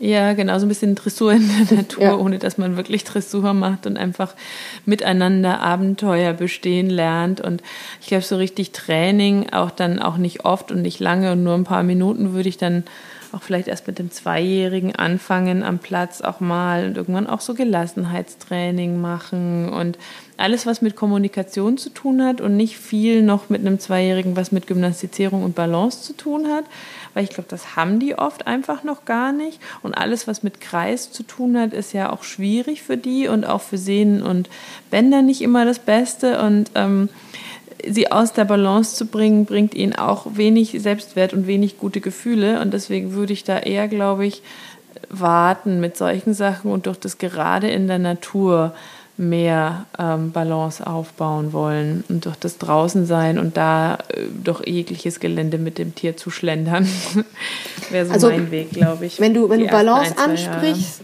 ich glaube, wenn das Pferd gelernt hat, auf einen Druck zu weichen, dann kann es das in Balance tun. Da wären wir dann quasi im Horsemanship in der Response. Also das Pferd hat verstanden, was es machen soll und dann im Prinzip und dann kann es der Bewegung oder deine, deine, deinen Hilfen folgen und dann tut es das balanciert. Und wenn es das nicht verstanden hast, dann bist du in der Reaction und dann bekommst du eben eine Reaktion, aber eben eine, die eher von Emotionen und von vielleicht auch Angst begleitet ist und nicht von Verständnis. Und ich, ich glaube, das macht den, den Unterschied. Ich glaube also schon, dass du, dass du Pferde weichen lassen kannst oder übertreten lassen kannst, ohne ihnen damit jetzt die Balance zu nehmen. Ähm, mhm, weil du, weil, du viel von grade, ja. weil du viel von gerade gesprochen hast und äh, bei mir ist ja eher der Schlüssel die Biegung. Ähm, wobei natürlich nicht, das nicht bedeutet, dass ich jetzt ein einjähriges Pferd auf Teufel komm raus hinten übertreten lasse. Äh, weil das ist, äh, Scherkräfte und Co. ist sicherlich auch nicht zuträglich für, für, das, für den Pferdekörper. Ich glaube, man muss da die Balance finden zwischen ähm, Gehorsam beziehungsweise dem Pferd beibringen, äh, was von ihm erwartet wird, ohne und, und, trotzdem eben auf, den, auf die körperlichen Bedürfnisse Rücksicht nehmen. Aber ich denke, ähm, ich denke, das ist schon machbar. Also ich glaube, ich habe nicht den Eindruck, das ist ein großartiges Hexenwerk, wenn man halt das rechte Maß hält. Und ich ja, ich glaube auch so, so, so, leichte Bodenarbeitsübungen, Biegungen. Also ich würde es ein bisschen später als du anfangen, glaube ich, aber das kann man schon machen. Longenarbeit zum Beispiel würde ich nicht mit Genau, das würde ich auch nicht mal, das ist zu früh. Ähm, und, oder, oder dieses klassische Zirkel, was du ja gern mal bei irgendwelchen Horsemanship-Planen siehst und so, das sehe ich immer und denke, oh Gott, danke an die Sehnen und Bänder. Wobei da denke ich ähm. auch, ich meine, wenn du es wenn aus der alten Tradition heraus machst, ähm, hast du äh, machst du das, um, um zu sagen, kann ich dich schicken? Kann ich deinen Hintern rumdrehen und du kreuzt? Das heißt, reagierst du auf das Fürseil? Kann ich dich bei einem Richtungswechsel in die andere Richtung schicken? Und auf mhm. die Art und Weise habe ich dann die Kontrolle über die Schulter. Und wenn ich das habe, dann kann ich es lassen. Also ich muss da nicht hergehen und sagen, ich arbeite das Feld jetzt eine Dreiviertelstunde in Richtungswechseln auf dem Zirkel, sondern mhm. ähm, da geht es im Prinzip darum, diese, diese Komponenten abrufbar zu haben. Und ja, damit kannst du einen Haken hinten dran machen. Ja, ich glaube, oft geht es dann auch schief, wenn zu viel ähm, übertrieben wird, ne? Oder wenn die Leute sich vorher nicht so viele Gedanken machen. Aber ich glaube, also was zum Beispiel für mich so ein absolutes Ausbildungs-No-Go ist, es sind so Klassiker, ne, die, die, die du voll oft siehst und hörst. Ähm, ich weiß auch noch, als ich damals meine Stute gekauft hatte, hatte ich noch Unterricht bei einem Western-Trainer. Der hatte sich auch ein junges Pferd zugelegt, zeitgleich. Ähm, und äh, ich war auch nicht mehr ewig bei dem und so, weil der fand, Bodenarbeit ist Firlefanz. Auf jeden Fall. sah bei dem das, das tatsächlich so aus, wie es bei vielen aussieht, dass das junge Pferd wurde also longiert, longiert, longiert, dann mit Sattel longiert, longiert, longiert, dann mit Reiter longiert, longiert, longiert. Wenn es bockig war, dann hat man es zurecht geregelt und so weiter und so fort. Und das ist, glaube ich, ähm, also wirklich das Schlimmste, was du eigentlich machen kannst, ne? dass du ein junges Pferd, das noch keine Balance hast, auf den Kreis schickst, seine Kondition aufbaust, ja. während du seine Sehnen und Bänder zerstörst und dann einen oben drauf setzt, ohne dass das in irgendeiner Form mit Spaß und Freude und kleinschrittig verbunden nach und nach liebevoll erklärt wird und dann mit demjenigen auch noch longierst. Und in, dem, in der Zwischenzeit bringst du ihm noch bei, sich mental abzukoppeln weil eine Runde im Kreis, zwei und drei und vier und fünf sind jetzt ja nicht wahnsinnig spannend. Ähm, das heißt, inhaltlich bieten die ein Pferde hin null. Ähm, dann hast du ja noch meistens, den, wenn du keine, wenn du Ausbinder drin hast, hast du noch äh, eine mechanische Position, in der du das Pferd festgeschnallt hast. Dann haben die meisten Leute ja auch nicht verstanden, nein, nicht die meisten Leute, aber manche Leute ja auch nicht verstanden, dass es sowas gibt wie äh, Pressure und Release. Und wenn du halt die ganze Zeit mit der Pitsche hinten dran bist, dann machst du das Pferd entweder heiß oder du stumpfst es ab. Also in, in dem Szenario ist für das Pferd einfach absolut nichts zu holen. Äh, Deswegen würde ich vom, von derartigen Longieren von Jungpferden auch abraten. Das bedeutet nicht, dass man das, den Pferdekörper mit Gymnastik nicht darauf vorbereitet, aber da gibt's halt einfach viel, viel smartere Möglichkeiten. Und die sehe ich halt in der gesunden Handarbeit. Von, Genau, also, richtig schöne Handarbeit vom Boden aus. Und das hat auch ganz viel mit Mitlaufen zu tun und wenig mit dem üblichen Zirkel an der Longe, egal in welcher Kopf- und Körperhaltung. Und ähm, ja, ich longiere mein Pferd auch mal, ähm, keine Frage. Aber ähm, diese Kreisrunden, also das ist ja auch für ein junges Pferd super schwer, da die Balance zu halten. Dann soll es plötzlich mit dem Reiter, wenn es dann doch mal mit dem Reiter bockt, dann äh, wird, wird halt der bessere Reiter draufgesetzt, damit das Pferd äh, nicht lernt, sich zu entziehen. Der darf doch nicht bocken, sonst setzt sich das fest, dass das Pferd die ganze Zeit sagt, scheiße, ich kann das einfach nicht, was ihr da von mir wollt. Das tut mir weh und das finde ich schlimm. und öde. Mhm. und öde und doof und was soll das überhaupt? Das machen die sich dann gar nicht so bewusst. Also diese Form von Anreiten, ja, dieses, was du ja klassisch oft hörst und liest, Dreijäger wird longiert, longiert, longiert, danach mit Sattel, mit Reiter, ich habe es ja gerade schon erzählt, dann äh, mit Reiter geritten, dann vorne halten, hinten treiben. All die Klassiker, die so oft passieren, die, die machen halt wirklich eigentlich, wie du sagst, entweder hast du dann so ein abgestumpftes Tier, das sagt, ja komm, ich mach das mit, ich, pff, ich bin jetzt, ich, oder du musst immer länger müde, müde, Ja. ich mache Anführungszeichen, Ja, müde. sieht jetzt keiner, müde, falls ihr es hören könnt, die Anführungszeichen longieren, weil das Pferd ja immer mehr Kondition aufbaut, aber nicht die richtigen Muskeln und so weiter und so fort. Also das finde ich, das finde ich ganz krass, wenn ich das höre und denke so, das ist das Falscheste von falsch. Es gibt was. Genauso wie diese, sorry, ganz kurz nur diese komische Idee, dass es nicht ohne Bocken abgehen Ja, kann, genau. wenn ein junges Pferd angeritten wird. What the, what the, ich fluche jetzt nicht, aber was soll das? Also ich meine ganz ehrlich, ähm, wenn ich einem Pferd, und wir sprechen hier von harmoniebedürftigen Herdenwesen, wenn ich dem alles gut erkläre, wenn ich es immer mitnehme, wenn ich es nicht überfordere, wenn ich ihm Zeit lasse zu verstehen, was ich da von ihm möchte, wenn ich es gut aufbaue, warum soll es dann bocken? Und ich finde, selbst wenn es bocken muss, da wird ja gerne mal so ein Bohai drum gemacht. Das Pferd darf nicht im Sattel bocken. Das Pferd darf gar nicht lernen, dass es bocken, dass es bocken kann. Ähm, ich finde Bocken nicht so dramatisch. Also da wären wir dann wieder beim Horsemanship. Ähm, das darf schon probieren. Das darf schon seine Optionen testen. Und ich meine nicht testen im Sinne von, ich teste jetzt, ob der Reiter oben bleibt, sondern ähm, wenn, wenn, das, wenn es Angst hat in der Situation und Bocken ist seine natürliche Reaktion, ja, dann soll es halt bocken. Dann brauche ich halt einen Reiter, der das sitzen kann oder die Tools, um das Pferd aus dem Bocken halt wieder rauszuholen. Aber ich finde dieses, oh mein Gott, mein Pferd darf nicht bocken. Oh mein Gott, es hat den Sattel drauf. Wenn es jetzt anfängt zu bocken wird und dann wird es immer mit Sattel bocken. Sorry, das ist Bullshit. Ähm, das würde bedeuten, dass das Pferd niemals ein anderes Verhaltensmuster lernen kann. Vor allem nicht, wenn man, wenn man als Mensch äh, äh, da eingreifen kann. Also es würde, würde ja bedeuten, wenn es einmal gebockt hat, dann wirst du es nie wieder reiten können. Ähm, nee, nicht Absolut. so. Das ist ja so ein Grundmärchen, ne? Wenn es etwas einmal tut, äh, etwas aus der Sicht des Menschen Negatives einmal tut und man nicht sofort dagegen geht und überhaupt diese Widersetzlichkeit beendet, dann wird es das so ausnutzen und immer wieder tun. Ähm, aber ganz kurz nur ein Gedanke zum Bocken und dann möchte ich wissen, was deine Tools sind, ähm, die du gerade erwähnt hast gegen das Bocken. Ähm, Laterale Flexion hinten übertreten Ah, lassen. dieses Tool. Ähm, ich, ich, ich glaube tatsächlich, wenn ähm, es passieren würde, und ich hätte ein junges Pferd oder meine Stute hätte gebockt ähm, oder auch nur den Ansatz dessen gezeigt, dann ähm, hätte ich das nicht schön gefunden, aber nicht aus der Panik heraus, dass sie das ab jetzt immer wieder tut und ich ihr was Blödes antrainiert habe, sondern weil ich mich fragen würde, warum hat sie das nötig? Warum hat sie Angst? Warum zeigt sie dieses Verhalten? Was ist ihr Problem, dass sie das tun muss? Und wie kann ich es schaffen, dass wir dieses Problem nicht mehr haben? Weil ich möchte, dass sie gar nicht erst Stress oder Angst hat, wenn ich etwas mit ihr mache. Ja, auf jeden Fall. Ich denke halt, manchmal wird Bocken ausgelöst von Faktoren, die wir nicht im Griff haben. Also beispielsweise die PN jüngst auf dem Roundpen, ich habe hab ihn da laufen lassen. Ähm, der hatte die ganzen Tage frei gehabt im Vorfeld, weil ich im Urlaub war. Es war ein ganz normaler Tag, der hat es gut gemacht. Ähm, auf einmal kommt ein Falke um die Ecke geschossen und kräht.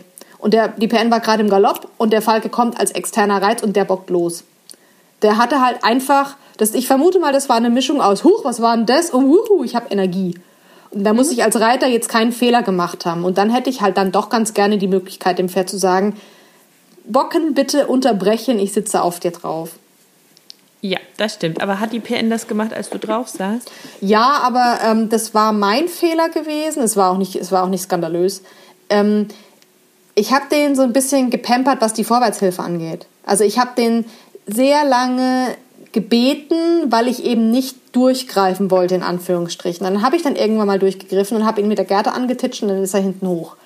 Ähm, also das ist jetzt überhaupt, es ist überhaupt nicht dramatisch. Es war in dem Augenblick eigentlich eher lustig. Ähm, aber da war der Fehler halt bei mir. Weil ich die ganze Zeit habe ich ihn gebeten und gebeten und gebeten und es kam nichts. Und dann habe ich irgendwann gesagt, würdest du es mal bitte? Und dann kam halt, wie kannst du es wagen, so mit mir zu sprechen? Wenn ich von vornherein gesagt hätte, ich erwarte auf diese ich Hilfe hin. Die PN so gern. ich erwarte auf diese Hilfe hin eine zügige Reaktion, Klammer auf, die habe ich übrigens jetzt, Klammer zu, dann hätte er auch überhaupt keinen Grund gehabt zu bocken. Also von daher ist es selbstverschuldetes Unheil. Und das ist okay. Ich habe ihn dann, ja ich habe ihn, ich habe es aus, ja auch was sagen. ich habe es ne? ausgesessen und dann Finger wollte er nochmal bocken und dann kam ich mit ähm, Nase zur Seite hinten übertreten lassen. Und dann habe ich ihn so ein bisschen hinten übertreten lassen. In dem Augenblick ist es dann eben ein, wenn du auf beide Hilfen nicht in einem Vorwärts reagierst, dann sorge ich dafür, dass du auf eine Hilfe mit einem Vorwärts reagierst, beziehungsweise dann eben mit einem seitlichen Übertreten. Und dann hast du ihn quasi wieder am Schenkel und dann reitest du daraus wieder vorwärts. Und dann ist es halt super, in dem Fall war es halt super wichtig, dass wenn er vorwärts geht, ich ihn vorwärts ihn vorne nicht festhalte, dass er dann gehen kann, dass ich nicht die Zügel annehme, weil ich Angst habe, dass er wieder losbockt. Der ist super brav angaloppiert und wir hatten unser Vorwärts. Also das ist das das ist dann also da ist Bocken halt wirklich kein Problem. Das kann ich jetzt aber auch leicht leicht und flockig sagen, weil er bisher halt keine größeren Stunts gemacht hat. Also der springt halt mal zur Seite, aber meine Güte, das ist ein Pferd, der darf mal erschrecken. Ja, natürlich. Das Also, macht jedes Pferd. ja. Das macht Carrie auch mal, wenn sie was kurz spooky findet. Also sie bemüht sich sehr und reißt sich sehr zusammen, wenn ich oben drauf sitze. Deswegen habe ich gerade so gefragt, weil ich kenne auch, dass meine Stute bockt. Ähm, aber nur wenn ich am Boden bin, lustigerweise. Also wenn sie ähm, wilde Momente hat und ich lasse sie frei rennen oder wir longieren ähm, äh, nach so, so Lockerungsübungen, die ich ganz gerne mit ihr mache von Hero. Oh, ich liebe diese Übung. Ich liebe sie. Ich erwähne sie ständig, weil ich sie liebe. Ich habe das Auf jüngst mal getestet. Ein, eine Ja. Anregung war gewesen, ähm, Schulter herein, Kopfposition variieren. Und es ist Mhm. mal höher eingestellt, mal tiefer eingestellt. Und das ist wirklich smart, weil es halt ein komplett anderer, andere Synapsen wieder anspringen vom Pferd. Also Absolut. hat gut funktioniert. Funktioniert alles mega gut. Und äh, jetzt mache ich noch ganz kurz Werbung, weil das so geil ist.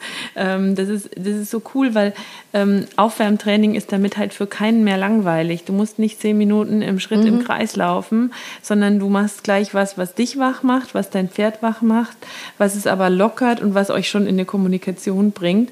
Und es ist kreativ und ähm, es fördert die Konzentration und also selbst meine nicht so biegsame Missy, die eigentlich äh, Schulter herein immer doof fand und Gruppe herein, die es macht, aber nicht gerne macht, macht diese Übungen mittlerweile super, super gerne mit. Das ist richtig schön. Also auf jeden Fall, wenn sie dann so richtig schön durchgelockert ist oder es ist ein kälterer Tag oder ich war zwei Tage nicht da oder so, dann bockt sie auch mal und quiekt und wirft die Beine in jede Richtung.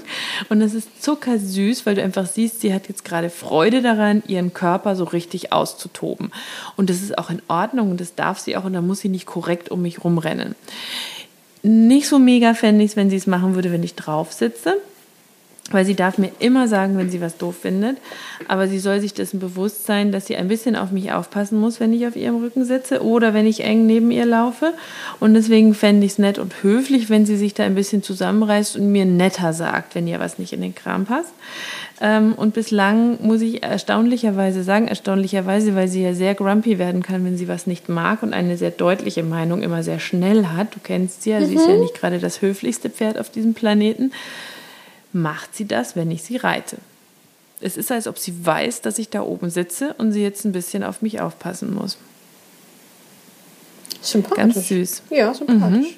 Hätte ich ihr auch vorher nicht zugetraut. ich meine, ich habe geahnt, dass sie sich gut anreiten lässt. Ich habe nicht mit Bocken und Problemen beim Anreiten gerechnet, weil wir das wirklich intensiv und lange vorbereitet haben und ich mir viel Zeit gelassen habe, bis ich das Gefühl hatte, wir sind jetzt beide wirklich bereit dafür und auch immer wieder Bodenarbeitspausen eingebaut habe und so. Aber ich hätte nicht damit gerechnet, dass sie sich mehr zusammenreißt, wenn ich oben sitze, weil sie sich dessen bewusst mhm. ist. Das glaube ich. Ich deute das so. Vielleicht deute ich es auch falsch und ich hatte bislang nur Glück. Ich weiß es nicht. Aber. Ich glaube, da kommt eben was rein, was du mit, mit jeglicher Form von Technik und Methode halt nicht ersetzen kannst. Und das ist die Beziehung. Also, was ich vorhin auch gemeint habe mit dem ähm, Pferde vergeben dann unsere Fehler und, und drücken auch mal ein Auge zu. Aber ich denke, wenn du halt, wenn du, wenn du so eine solide Basis hast, dann kannst du es als Mensch halt echt auch mal verkacken und das Pferd sagt, kein Grund zur Eskalation, wir kriegen das hier schon irgendwie, wir kriegen das schon irgendwie zusammen geregelt. Und wenn du halt, wenn du halt anders ausgebildet hast und das Pferd eher als Sklaven siehst oder als von mir aus als Maschine oder halt als, als etwas, was gehorcht und was, äh, äh was deinem dir zu Willen ist und das tut, was du ihm sagst und möglichst nicht viel dabei denkt, ähm, ich glaube nicht, dass die Pferde so eine große Toleranz haben. Und ich glaube auch nicht, dass die für dich in die Bresche springen. Oder mhm. in dem Fall sogar auf dich Rücksicht nehmen und sagen, okay, komm mal, ich muss das jetzt hier mal ein bisschen anders angehen, weil. Ja, wahrscheinlich, weil warum sollten sie? Ja, sie haben ja vom, vom Menschen auch das nicht erhalten, in irgendeiner Form, dieses Entgegenkommen oder diese Rücksichtnahme. Ich weiß nicht, vielleicht denke ich jetzt auch wieder zu vermenschlichend. Nein, ich glaube schon, dass das so ein Ding ist, das, das, also so ganz grundsätzlich im Zusammensein mit den Pferden und nicht nur bei jungen Pferden. Ich glaube, die Menschen sind immer so schnell dabei, aber auch in der Gesellschaft sind die Menschen immer so schnell dabei zu sagen, ich will aber, dass der und der muss höflich sein und der war gerade respektlos mir gegenüber und der da vorne, der war nicht nett genug zu mir und der da muss und so. Mhm. Aber ähm, man muss ja selber auch äh, Höflichkeit und Respekt und und Freude und Harmonie geben, damit man sie bekommen kann. Ähm, und äh, gerade bei den Tieren, die sich ja nicht dazu entschlossen haben, bei uns zu sein und gerade noch bei jungen Pferden, die sich dessen auch überhaupt nicht bewusst sind, muss ich so viel mehr in Vorkasse und Vorleistung gehen, damit ich dann irgendwann den Respekt und die Liebe und weiß ich nicht, die Höflichkeit, wenn man vielleicht nicht daran glauben will, dass das Pferd einen lieben kann, aber zumindest die Höflichkeit und den Respekt und das freundliche Miteinander zurückzubekommen um da wieder die Schleife zur Empathie zu drehen, ich glaube, es ist auch super sinnvoll und auch spaßig, sich zu überlegen, woran hätte mein junges Pferd denn jetzt gerade Freude? Oder wo sind die Talente und worauf hat der Bock? Also im Falle von der PN, der ist jetzt ja auch nicht mehr taufrisch, ähm, aber vom Kopf irgendwie noch voll das Kind, der, ist, äh, der, der liebt es, Sachen anzufressen. Und ich bringe und ihm jetzt Apportieren bei. Also der hat äh, bei, bei der Hufpflege gelernt, dass er mir den Hut vom Kopf ziehen kann. Und das ist was, was ich per se niemals aktiv beigebracht hätte, weil ich es als Trick auch irgendwie voll albern finde. Aber wenn der da dran, wenn der daran Freude hat, knockt dich aus. Und jetzt habe ich ihm so einen kleinen Hunde-Stoffknochen gekauft und jetzt lernt er apportieren auf den Befehl hin Fass. Ähm, und er macht das mit, er macht das mit großer Leidenschaft. Und ich meine, das ist im Prinzip nur eine Spielerei. Aber ähm, ich denke, es gibt andere Möglichkeiten oder, oder andere Beispiele. Oder ich hatte, wir hatten mit einem jungen Pferd gearbeitet und der das hat sich echt zäh angelassen. Also das war jetzt auch nicht meine Bestleistung in Bezug auf, auf Pferdetraining.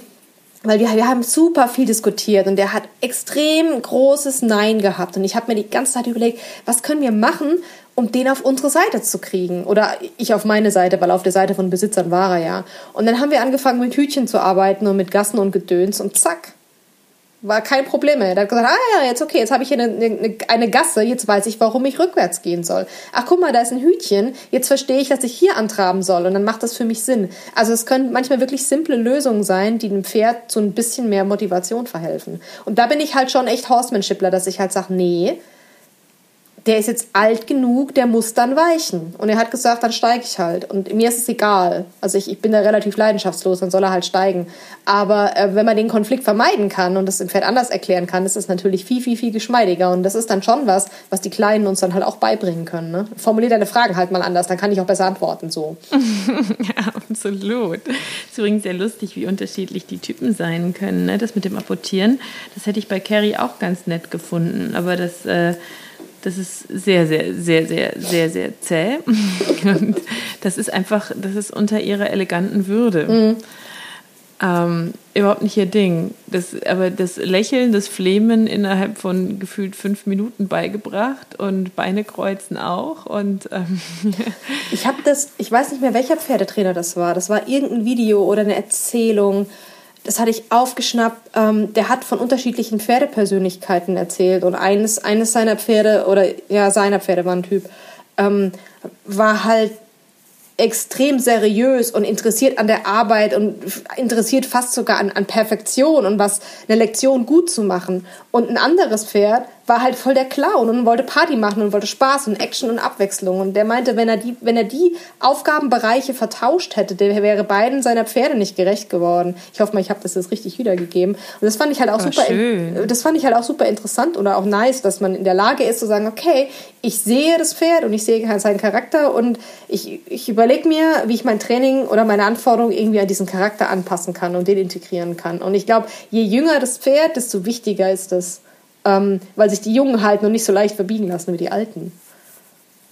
Ja, die haben halt noch nicht so gelernt ähm, zu kooperieren. Und deswegen ja. glaube ich, ist das auch so, so um, um zu diesem zurückzukommen, der ist zu stark, äh, wenn du zu spät anfängst. Ähm, ich glaube, das ist auch so, so, ein, so ein Märchen, ähm, wo es auch sehr viel um Geld geht, ähm, jetzt weit ausgeholt. Aber wenn ich ähm, ein Pferd natürlich sechs Jahre auf der Koppel stehen lasse und dann anfange zu reiten mhm, ja. und dann nicht viel Zeit in Beritt oder Training investieren will, klar sagt der dann nein. Warum auch? Wenn ich aber ein Pferd natürlich vom Fohlen ABC über softes Jährlingstraining bis zum fünften Lebensjahr kontinuierlich über passende, angepasste Bodenarbeit an die Kooperation gewöhne, dann sagt er natürlich nicht Nein zum Reiten. Aber das kostet einfach abartig viel Geld. Und welcher Kunde bezahlt das? Welcher Züchter kann das bezahlen? Welcher Trainer ist bereit, das zu investieren, ohne es wieder rauszubekommen? Ich glaube, es ist auch noch eine Frage der Perspektive, weil dieses du musst den jetzt reiten, der wird zu stark. Das hört man ja häufig von äh, klassischen Berufsreitern oder von den Leuten, zu denen du die Pferde halt zum Einreiten gibst. Und die haben ja weder die Zeit noch die Lust, innerhalb jetzt von den drei Monaten, wo sie ihre Berittpferde dann fertig machen müssen, eine intensive Beziehung zu dem Pferd aufzubauen. Und ich kann mir schon vorstellen, dass die lieber einen devoten Dreijährigen haben, wo sie mal schnell, schnell, schnell den abfertigen können, als ein fünfjähriges, gefestigtes Pferd, was halt auch vielleicht mal sagt, nee, hab ich, steht mir jetzt nicht der Sinn danach. Zumal die Leute halt nicht diesen Beziehungsbonus haben. Die haben eben nicht dieses, ja, okay, mein Besitzer hat mich in den letzten fünf Jahren nicht in die Scheiße geführt, das wird schon diesmal auch gut äh, klappen, ich mach das mal für den. Und aus der Perspektive kann ich das dann schon verstehen, dass man sagt, ich hätte lieber gerne jüngere, formbare Pferde, weil ich mir nicht die Knochen für andere Leute brechen will. Aber aus, aus Pferdehalter, äh, Freizeitreiter, ich will Spaß mit meinem Pferd haben, Perspektive, ähm, kann man das ein bisschen gemächlicher angehen lassen. Ich weiß auch, was du meinst mit diesem Trainerblickwinkel, aber im Grunde sind es dann auch die Kunden, die das mitbestimmen. Weil wenn der ein guter Trainer würde dann sagen, was, okay, du hast hier einen Fünfjährigen für mich, okay, du hast den noch gar nicht vorbereitet, der stand jetzt fünf Jahre auf der Koppel, alles klar, du willst nur drei Monate Beritt bezahlen, okay, in den drei Monaten mache ich ihn dir auf softe Art und Weise halfterführig. Mhm. Der Kunde würde sagen, haha, das habe ich mir halt dann. Was, dafür soll ich 3000 Euro für drei ja. Monate bezahlen? Ja. Oder wie viel auch immer der Beritt kostet? Das ist der Punkt. Ich glaube, deswegen, glaube ich, spielt das Geld eine riesengroße Rolle bei der ganzen Geschichte. Ähm, der eine will es nicht bezahlen, der andere ähm, kann es nicht verlangen, so. ähm, wenn, wenn du ähm, äh, ein Pferd von Anfang an begleitest, das kostet halt einfach sehr, sehr viel Geld. Äh, und dann, ähm, und wenn, wenn du natürlich in drei Monaten unfassbar viel Leistung sehen willst, dann musst du mit Druck arbeiten und als Trainer auch im Grunde, wie du sagst, deine Knochen riskieren. Aber wenn der Trainer so ehrlich wäre zu sagen und auch so kompetent, zu sagen, pass auf, das kann ich mit dem Pferd von dem Ausbildungsstand in dem Alter in mhm. der Zeit erreichen. Ungefähr wahrscheinlich. Wie viel genau müssen wir dann am Ende sehen? ähm, weiß ich nicht, ob er so viele Kunden hätte ich finde, was die Leute sich auch verbauen, die so eine Perspektive haben, ist den Spaß, den man abseits von diesen, von diesen krassen Plänen haben kann. Ich meine, es geht ja nicht nur darum zu sagen, ich habe jetzt mein Pferd, mein Pferd ist drei und in einem halben Jahr will ich es jetzt, oh, sagen wir mal überspitzt, äh, in der E-Dressur gewinnen. Sondern es geht ja auch irgendwie um den Weg dahin. Und zu sagen, mhm. hey, guck mal, ähm, wir können jetzt eine, eine entspannte Runde ums Feld gehen. Das war vor ein paar vor einem halben Jahr war das nicht drin. Oder jetzt in, in, in unserem Fall, ähm, die PN hat jetzt nach, ich habe den jetzt seit zweieinhalb Jahren und ich würde sagen, seit einem Jahr schnaubt der im Training ab.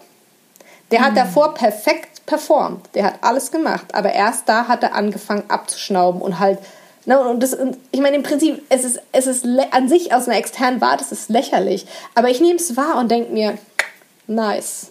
Ein weiteres Puzzleteil. Und es sind so die kleinen Freuden, die man sich komplett verbauen kann. Also wenn ich jetzt darauf trainieren würde, mit dem, keine Ahnung, irgendeine Pleasure- oder Trail-Prüfung zu reiten, ja, da wäre wär der Frust wahrscheinlich ein deutlich größerer Faktor. Aber wenn ich mir jetzt überlege, dass ich ihn angaloppieren kann, äh, mit, mit Druck auf der linken Arschbacke oder auf der rechten, was vor einem halben Jahr auch nicht denkbar gewesen wäre, denke ich mir, nice. Und Sehr das ist ja irgendwie cool, dass man sagt, ey, guck mal, ähm, dass man sich nicht an, an was Externem misst, sondern an dem, ähm, an dem von, von einem halben Jahr oder vielleicht von einem Vierteljahr. Und, und auch nicht unbedingt an dem, was man jetzt kann, sondern auch das Gefühl, was man hat. Miteinander ja, auch. Ne? Ja. Man wächst ja auch extrem zusammen. Ich meine, das tut man mit jedem Pferd und man sollte sich mit jedem Pferd Zeit lassen. Ähm, aber natürlich ist das Miteinander mit einem jungen Pferd ja irgendwie intensiver erarbeitet, glaube ich manchmal. Also je nachdem, woher das Pferd kommt und was es vorher erlebt hat, natürlich. Ne? Wenn du ein Pferd mit schlechten Erfahrungen in der Vergangenheit hast, dann kann das auch eine super intensive Geschichte sein mit kleinen, aber wunderschönen Erfolgserlebnissen. Ähm, aber tatsächlich es ist schon faszinierend, wohin man sich miteinander entwickeln kann. Aber ich finde auch, geht dir das auch so gerade, die PN ähm, war ja quasi ähm, ein bisschen wie ein Jungpferd, das du bekommen hast. Relativ roh, wenn auch ähm, ein bisschen älter als die Carrie beispielsweise, als ich sie bekommen habe. Aber ähm, dass ich auch faszinierend finde, aber vielleicht ist das nicht nur das Thema junges Pferd, ähm, wie, wie viel man doch seinen inneren Zeitplänen mit einem jungen Pferd, sage ich jetzt mal aus meiner Erfahrung heraus, hinterherhinkt. Also ich, ich hatte ähm, mit ihrem jetzigen Alter, als ich sie gekauft habe, schon noch ein paar andere Vorstellungen, was wir dann schon alles können. Aber wenn ich ihre emotionale Lage, ihre Gefühle, die Beziehungspflege und das Miteinander mit einberechne und ähm, nicht einfach über sie hinweg versuche, alles einzubauen, was ich mir in meinem Zeitplan überlegt habe und zwischendurch auch diverse, weiß ich nicht, kleine Krankheiten, mit denen man nicht gerechnet hat, dazwischenkommen, ähm, hinkt man seinen Zielen und Plänen doch irgendwie hinterher. Also bei uns war der Hauptfaktor zum einen Verletzungsgedöns, so, so, so, so Sachen wie ein Hufgeschwür, was nicht auf Anhieb rauskommt und es die Wochen gehen ins Land und du denkst dir, das ist ja sehr ein schlechter Scherz. So, so ein Gedöns. Ähm, mein Hauptfaktor war tatsächlich meine Komfortzone. Also es, es war weniger ähm, dass, dass, dass, dass ich jetzt Probleme hatte in irgendeiner Form oder das Pferd gesagt hat, nee, sondern das war eher dieses, will ich das jetzt wirklich? Habe ich das jetzt alles genau richtig gut vorbereitet? Habe ich irgendwas übersehen? Könnte das nach hinten losgehen? Und das ist halt das Problem, wenn du, wenn du selber wurstelst, weil dir deine die Trainer in deinem Umfeld alle nicht gut genug sind. Mittlerweile habe ich übrigens einen gefunden, ähm, was, sehr, was sehr hilfreich ist. Ähm, aber äh, diese, diese Verantwortung, das alles alleine zu machen, das, das fand ich ziemlich krass. Ähm, wobei die PN mir da auch nie irgendwie das Gefühl gegeben hat, ähm, nee, sondern das, das, war immer, das war immer in meinem Kopf.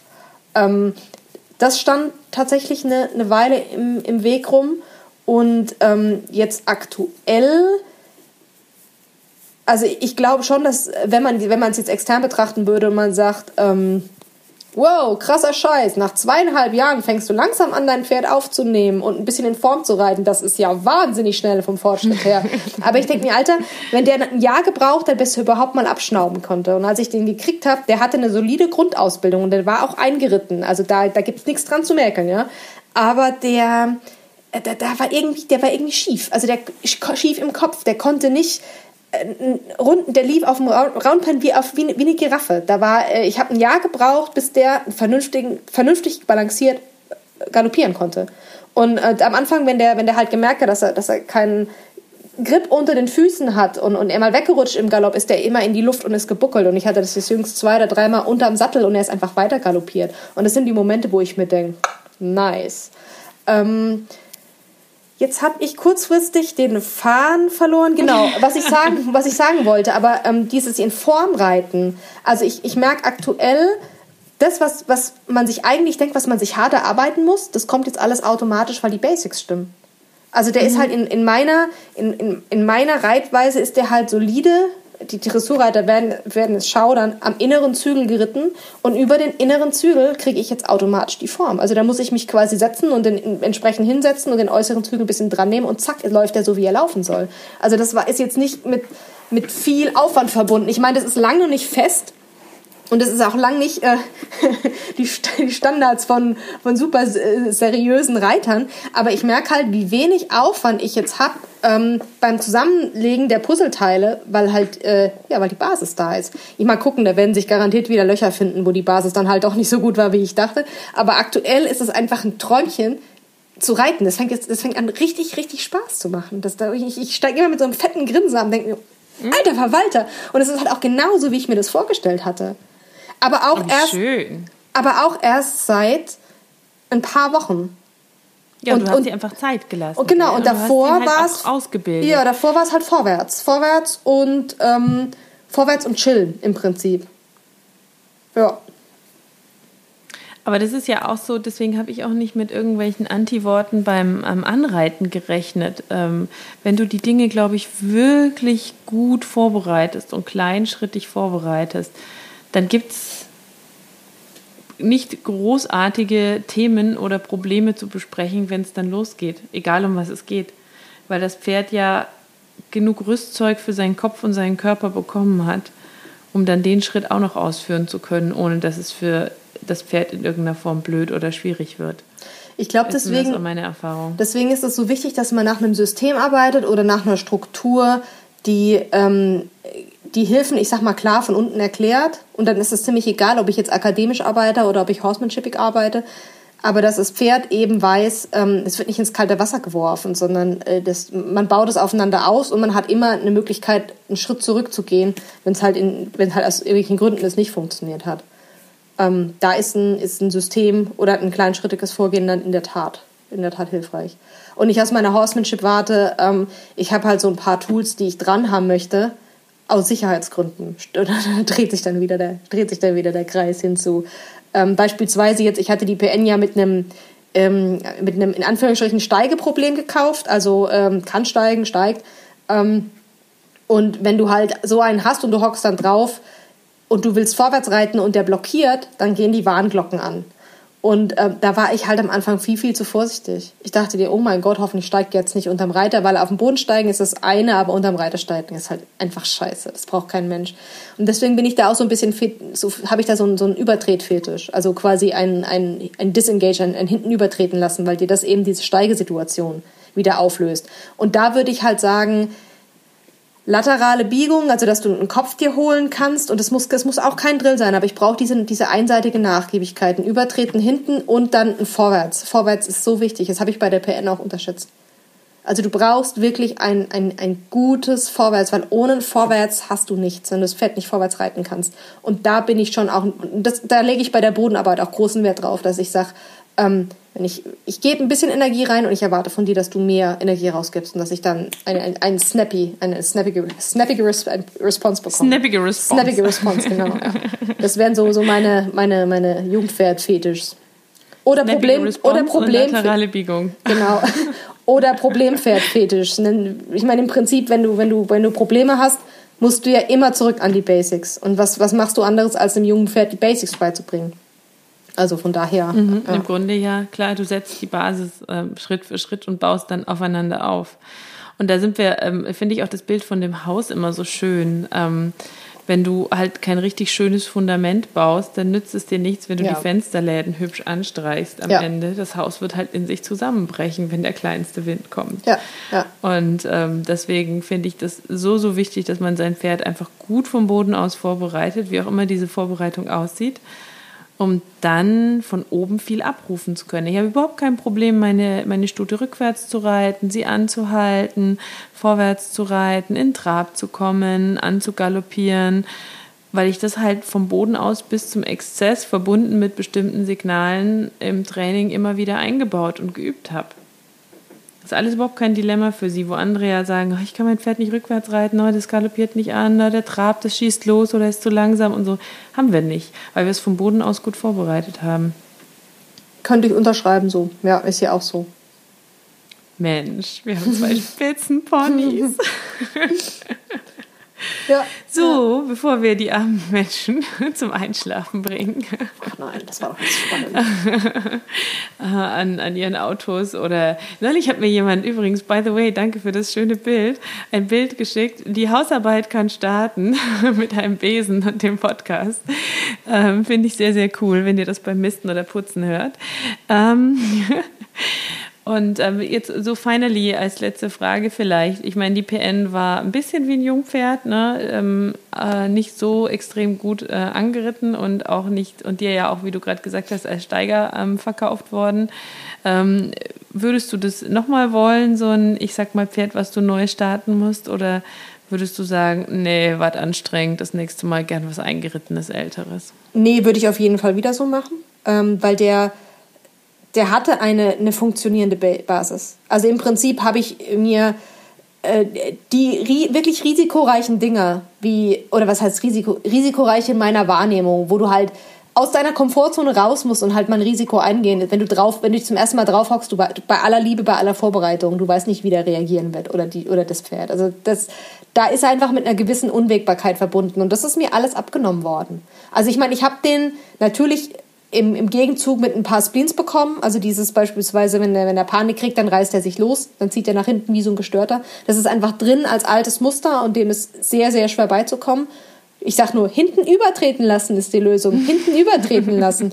Und ähm, äh, das Vorwärts war meiner Meinung nach nicht etabliert und wurde im Vorfeld, also soweit ich das beurteilen kann, auch nicht mit Trense geritten. Das habe ich alles selbst gemacht. Aber ähm, im Prinzip sind die Spleens, die er hat, bisher klopf, klopf, ähm, die Vorarbeit, die ich mir dadurch gespart habe, auf, auf, auf je, na, wobei ich, ich weiß nicht, manchmal ärgere ich mich schon. Aber nein, es, es ist auf jeden Fall ein guter Deal. Und ähm, im Kopf ist der auch irgendwie noch, noch sehr jung. Also als ich den gekauft habe, ähm, hat der Tierarzt irgendwie gemeint, der, der hat einen Auf, der, der ist zwar schon älter, aber der hat ein Auftreten wie ein Zweijähriger. Also vielleicht, da können wir direkt tatsächlich die Schleife nochmal machen zu, zu ganz am Anfang und zu unserem Fohlen- und Jungpferdethema. Ähm, meine Trainerin hat den Verdacht gehabt, dass der als Fohlen imprint, geimprintet, imgeprintet, also im, im Imprint-Training mm. gelaufen ist. Also quasi. Das finde ich so schlimm. Diese, ich meine, der kommt ja aus USA, deswegen könnte ich mir das gut vorstellen, ne? dass, dass der quasi als Fohlen, kaum geboren, vom Menschen schon angefasst, gehandelt wurde und weil er schon eine ganz merkwürdige Mischung ist aus wahnsinnig neugierig, ähm, manche würden sagen aufdringlich, also der Mensch als, als, äh, als, als krasser naher Freund, aber auf der anderen Seite er auch wahnsinnig respektvoll. Also wenn du den schief anguckst, sagst er, okay, ich bin brav, ich mach das nicht nochmal. Und ähm, das ist, das ja, ist eine also ganz, eine ganz heiße Mischung. Aber ich, ich meine, ich weiß nicht, aber ich könnte mir das, ich könnte mir das gut vorstellen, dass das darauf zurückzuführen ist. Ja, für alle, die das, die das nicht wissen, ähm, das hat so ein Fuzzi erfunden, der hat das Imprinting genannt. Ne? Und da gibt es natürlich alle Spielformen, aber in seiner extremsten Form und so wie der Typ das empfiehlt, muss ein Fohlen direkt nach der Geburt vom Menschen schön angefasst werden, um vom, an den Menschen gewöhnt zu werden. Und wenn das Fohlen das nicht mag, nicht möchte, sich wehrt, dann hat man es festzuhalten, weil das Fohlen muss das lernen. Punkt. Und wenn man sich das mal umgekehrt vorstellt, frisch auf der Welt, ich glaube, da braucht Fohlen erstmal nichts bis außer die Mutter. Und im Idealfall hat man so eine gute Bindung zur Mutter als Züchter, dass man sich dann über die Mutter annähern darf. Aber es wird festgehalten vom Menschen und kann sich nicht dagegen wehren, dass es angefasst wird im Worst Case, wenn jemand Imprinting wirklich betreibt, so wie es empfohlen wird. Was ist das für eine krasse erste Erfahrung mit dem Menschen? Ich finde das ganz schlimm. Ich hoffe, dass die PN die nicht hatte, aber es kann natürlich durchaus sein, ne, mit den Verhaltensweisen. Ich könnte mir das gut vorstellen. Also es passt ganz gut ins Bild. Aber es ist dann offensichtlich in seinem Fall ganz gut gelaufen. Weil, wenn es denn der Fall war, weil er hat den Menschen ja als was, äh, was äh, hochinteressantes kennengelernt. Also der ist ja, der ist ja wahnsinnig neugierig und will seine Nase auch in alle möglichen Sachen reinstecken. Und auch wenn du, wenn du dann zuguckst, sein Gesicht, es ist, es ist wirklich zum Schießen. Es ist, es ist lustig, es ist hochgradig lustig. Ähm, und also wir machen hier immer die Witze mit, am liebsten wird er mit einziehen und äh, hier abends mit auf dem Sofa sitzen und Fernsehen gucken. Aber andererseits, dass er so schnell Schiss kriegt vor den potenziellen Reaktionen des Menschen, wäre ja dann kein schöner Beifaktor. Und ich glaube, ähm, also ich weiß nicht, ich kenne die PN nicht gut genug, aber kann es nicht auch eine Persönlichkeitssache sein, dass er so neugierig und interessiert ist? Ja. Also ich glaube, dass wenn er imprinted wurde, dass die Persönlichkeit verstärkt hat, aber die Persönlichkeit ist auf jeden Fall da. Dieses, dieses sich einfach mit Sachen beschäftigen wollen und Input brauchen und äh, ja. Und, und dieses, also ich sage immer, wenn es ans Loben geht, ich habe immer den Eindruck, für ihn ist das Wichtigste die Verbindung. Also der braucht dieses Gefühl, dass er eine Verbindung hat. Also diese Connection oder wie auch immer du das, du das nennen willst. Ähm, deswegen glaube ich, ist das Reiten keine schlechte Sache, weil die Verbindung da tatsächlich ja körperlich ist. Mhm. Also, ne? Ähm, und und dies, dieses Streicheln und Loben und diese Ansprache, für den war dieses klassische Horsemanship Pause machen und Druck weg, war für den nie, nie ausreichend. Der hat immer noch mehr gebraucht. Ähm, und das passt wieder in, in, ich weiß nicht, ob das eine Charaktersache ist, aber das habe ich so krass bei noch keinem Pferd gesehen. Also diese krasse Bezogenheit auf, auf den Menschen. Aber ist doch süß. Da ja. muss man ganz viel streichen. Ja, ich genau. So glücklich. Ja. also zusammengefasst, äh, Jungpferd ja, aber angeritten bitte. Ich werde ja nicht jünger, deswegen ja.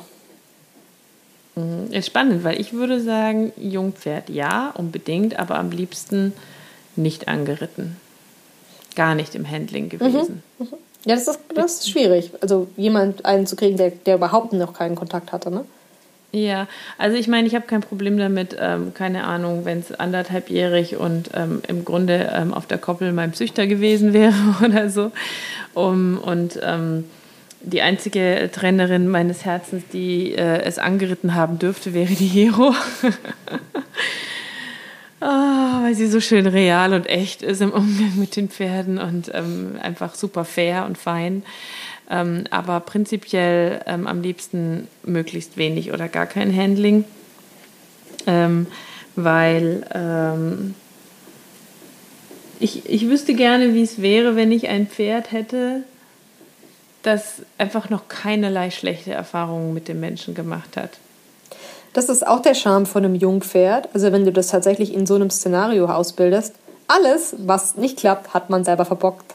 Genau, dann weiß ich, ich war es. Dann kann ich mich selber dafür fertig machen, aber ich war es. Ich kenne es, ich weiß es, ich muss nichts resetten, neu starten, ausbügeln, was jemand anderes gemacht hat. Und ich kann die ersten Erfahrungen setzen. Wenn ich sie falsch mache oder schlecht mache, dann kann ich mich selber anzweifeln. Aber ich muss mich nicht ärgern darüber, dass ich vielleicht ähm, was, was ähm, übernehmen muss, was jemand anderes gemacht hat oder mich ähm, fertig machen, weil ich denken muss, mein armes Pferd, was hat es schon erlebt oder es doof finden, dass es schlechte Erfahrungen gemacht hat oder so. Ähm, das wäre tatsächlich meins. Aber vielleicht auch, weil ich äh, bereue, sie damals ähm, dieses Handling erlaubt zu haben, das ja so anders lief, als ich mir das vorgestellt hatte. Ähm, und als es auch besprochen war in Teilen und Vielleicht auch deswegen würde ich sagen, Jungpferd ja, ähm, war und ist eine tolle Erfahrung, auch wenn sie jetzt kein Jungpferd mehr ist mit ihren sieben Jahren, würde ich sagen. Ähm, aber ähm, ohne angeritten, bitte. ja.